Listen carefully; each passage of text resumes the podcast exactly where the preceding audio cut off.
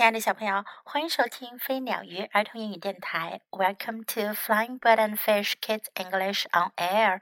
This is Jessie，我是 Jessie 老师。今天 Jessie 老师要为你讲的故事呀，同样来自于 Oxford Reading Tree 的 Read at Home 系列。今天的故事名字叫做 Missing，不见了。Missing，What is missing？什么不见了呢 ？Let's listen to the story. Nadim had a hamster. 纳迪姆有一只仓鼠。He called it Jaws. 他给它起了个名字，叫做大嘴巴。Jaws is a funny name for a hamster," said Biff. 比夫说：“大嘴巴这个名字给仓鼠来叫真滑稽。”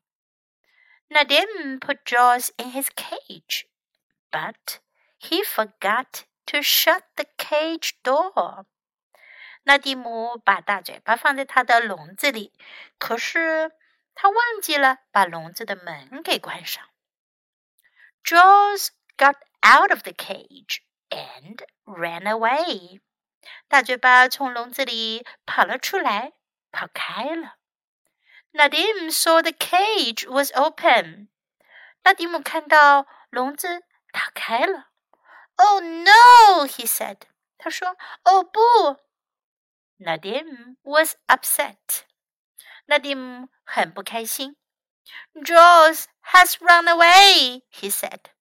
他说：“大嘴巴跑走了。” The children looked for Jaws. 孩子们就开始找大嘴巴。 they looked and looked. 他们找了又找。Biff looked under the sink. 比夫在水槽下面找。Chip looked in the fridge. 奇普在冰箱里面找。Nadim looked under the cupboard. 纳迪姆在橱柜下面找。Nadim's dad looked for Jaws. 那蒂姆的爸爸也来找大嘴巴了。He pulled up the floorboards。他把地毯掀开，把地板的木板卸了几块。Maybe Jaws is down here, he said. 他说：“也许大嘴巴在这下面。” Then Chip had an idea. 这时，奇普想到了一个主意。Let's get Floppy, he said. 他说：“我们把弗洛普找来吧。He can find Jaws. 他能找到大嘴巴。” Sniff, sniff, went Floppy. 弗洛普来了，他到处闻啊闻啊闻啊。Sniff, sniff, sniff, sniff. Looking here, said Chip. 奇普说：“看啊，看这里面。” Jaws was in the clothes basket. 大嘴巴待在衣物篮里。He had made a nest. 他在衣服篮子里呀做了一个窝。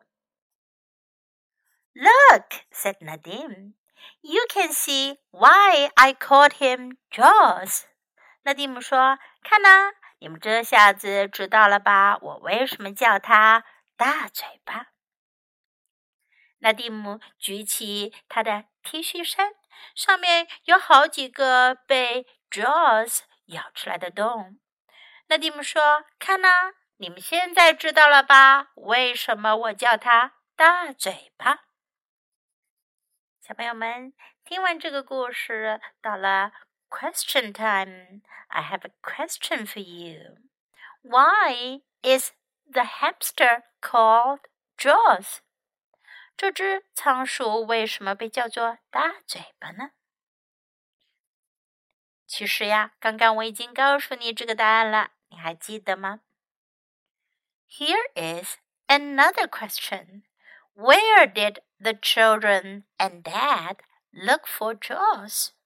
孩子们和纳蒂姆的爸爸都在哪儿找大嘴巴了？ 你还记得都是在哪些地方吗？Think about it. Okay, now one last question，还有最后一个问题。What would you do if you lost your pet？如果你养的宠物不见了，你会怎么做呢？当然，前提是 you have a pet，你有一只宠物。如果没有的话也没关系，你可以假想你有一只宠物，而它淘气跑开了，不见了，你该怎么办呢？Okay, now it's time for us to practice English. In this story, we can learn Nadim had a hamster. 纳迪姆有一只仓鼠。Nadim had a hamster. Hamster. Do you want a hamster as a pet? 你们想要养仓鼠？你们想要养仓鼠来做宠物吗？A funny name，滑稽的名字。A funny name。Got out of the cage，从笼子里出去了。Got out of the cage。Get out of 是从什么地方出去的意思，在这里啊。在这里啊，got out of 是它的过去形式，got out of the cage。ran away 跑开了，ran away。ran away 也是过去形式，它的现在形式的表达呢是 run away 跑开，run away，ran away。Oh no！哦不！Oh no！Jaws has run away. 大嘴巴跑走了。Jaws has run away. They looked and looked. 他们找了又找。They looked and looked. Under the sink. 在水槽下。Under the sink. In the fridge. 在冰箱里。In the fridge. Under the cupboard. 在橱柜下面，under the cupboard。这里啊，我们学到了两个不一样的介词，一个是 under，表示在什么下面；一个是 in，表示在什么里面。under，in。Let's get Floppy，我们找 Flop 来。Get 在这里呢，意思是找谁谁谁过来。Let's get Floppy。He can find Jaws. 他能找到大嘴巴。He can find Jaws. 小朋友们，Why can Floppy find Jaws? 弗洛普为什么就能找到大嘴巴呢？他考的是什么本领呢？The last sentence is Look in here. 看这里面。Look in here. Look in here. Now let's listen to the story once again.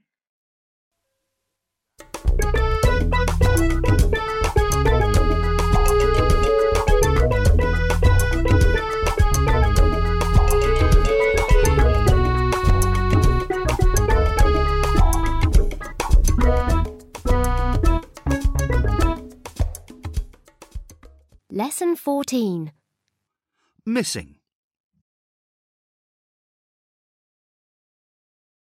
Nadim had a hamster. He called it Jaws. Jaws is a funny name for a hamster, said Biff.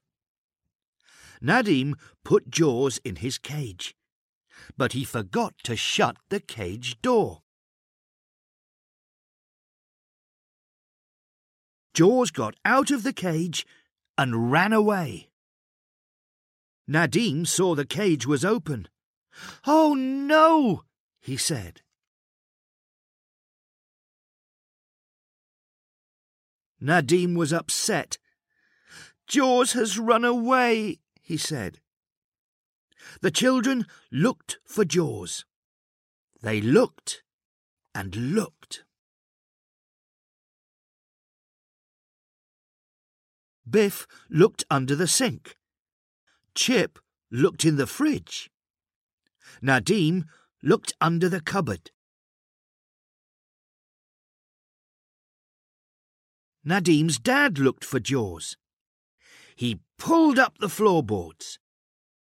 Maybe Jaws is down here, he said. Then Chip had an idea. Let's get Floppy, he said. He can find Jaws. Sniff, sniff, went Floppy. Sniff, sniff, sniff, sniff. Look in here, said Chip. Jaws was in the clothes basket.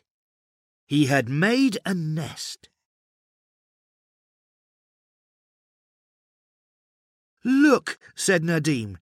You can see why I called him Jaws. The end of the story.